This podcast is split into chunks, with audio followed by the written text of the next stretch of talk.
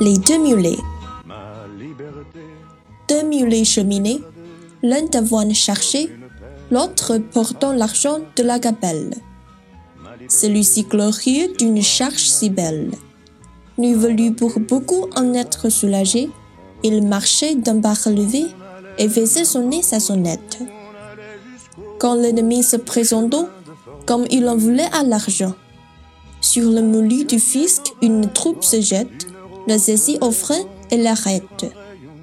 Le mulet, en se défendant, se sont bercés de coupe, il gémit, il soupire. Est-ce donc là? dit-il. Ce qu'on m'avait promis. Ce mulet qui me suit du danger se retire. Et moi, j'y tombe et je bérai. Ami, lui dit son camarade, il n'est pas toujours bon d'avoir un autre emploi. Si tu n'avais servi comme meunier comme moi, tu ne serais pas si malade. 两头骡子慢慢走，一头驮荞麦，一头驮盐税的税银。后者为自己的重任感到荣幸，即使给重赏，也不愿减轻负担。他迈步神气又轻快，晃动着颈间的铃铛。但这时出现了敌情，强盗要抢这些白银，一帮人冲到他身边，拉住他的缰绳，要他停下。骡子虽挣扎了一场，却感到被扎了几刀，疼得直哼，叹道：“难道这是给我的报酬？跟着我的骡子倒能安然无恙，而我却要倒地死掉。”可他的伙伴对他讲：“朋友，身居要职不总是好事。你若像我，只供磨坊主驱使，这种不幸就不会落到你头上。” Hello，那这两个动物之间的故事呢，有一些伤感，但是就像之前的那些寓言一样，蛮有趣的。一头骡子因为自己驮了税银而不是稻草，而感到无比的高尚，自我膨胀，却未料想这是这所谓高贵的工作让自己身处险境，最后伤痕累累。相信大家能感受到这篇寓言与上一篇自爆的青蛙的相似之处，都涉及了从自大到自毁的过程。这篇寓言一开始提到了。L'un d'avoine chargé, l'autre portant l'argent de la gabelle. L'argent de la gabelle，翻译呢是盐税。这个不是一个类比，也不是一个宽泛的翻译，而是一个专有名词。La gabelle，全称 La gabelle du sel。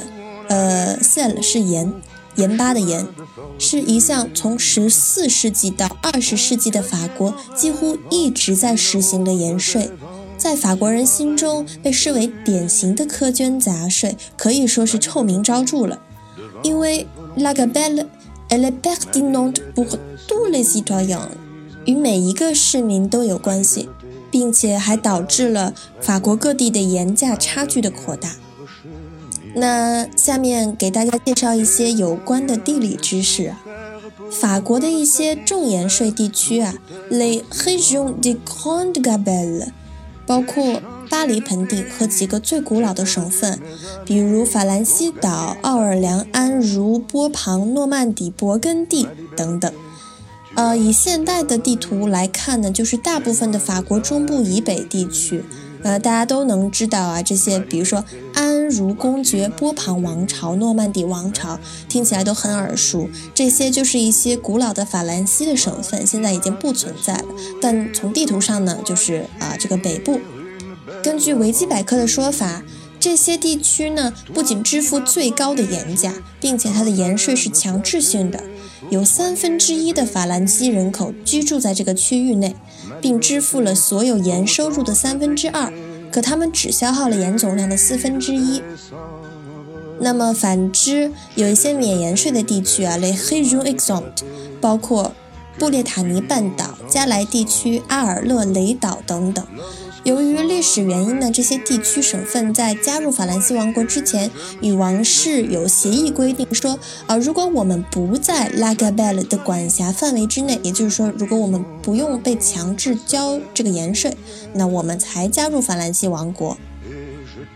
那因为这些赋税还有用量的极端不平等，在当时的法兰西呢，盐巴走私是非常活跃的一项。呃，商业运动啊，那特别好玩的是，在很多地区，女性走私盐巴特别的普遍，因为妇女经常会用裙子，她们带上这个假臀啊，les fausses d e r r i e r 就可以把盐装在里面，然后运出。很巧的是，盐税在中国也特别有历史。在春秋时期，管仲在齐国的经济改革中就创创立了食盐专卖，也就让华夏成为了世界上最古老也是第一个政府垄断食盐的国家。到了后来的唐代中期，盐税收入能够占到政府税收的一半。呃，遗憾的是，这项不讨普通人喜欢的税收一直延续到了二十世纪。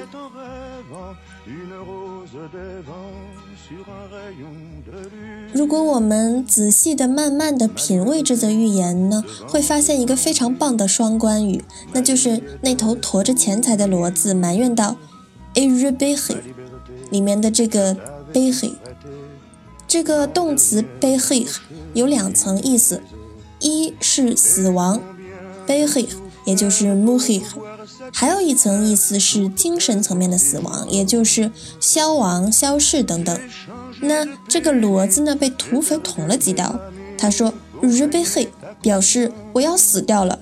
同时呢，本来他以为自己肩负重任，运输金银财宝，可是现在呢，却被主人不重视，就要消失在人们的视野里了，因为他这个财宝已经丢掉了，不被重视，不被保护，所以就是 r 被黑”。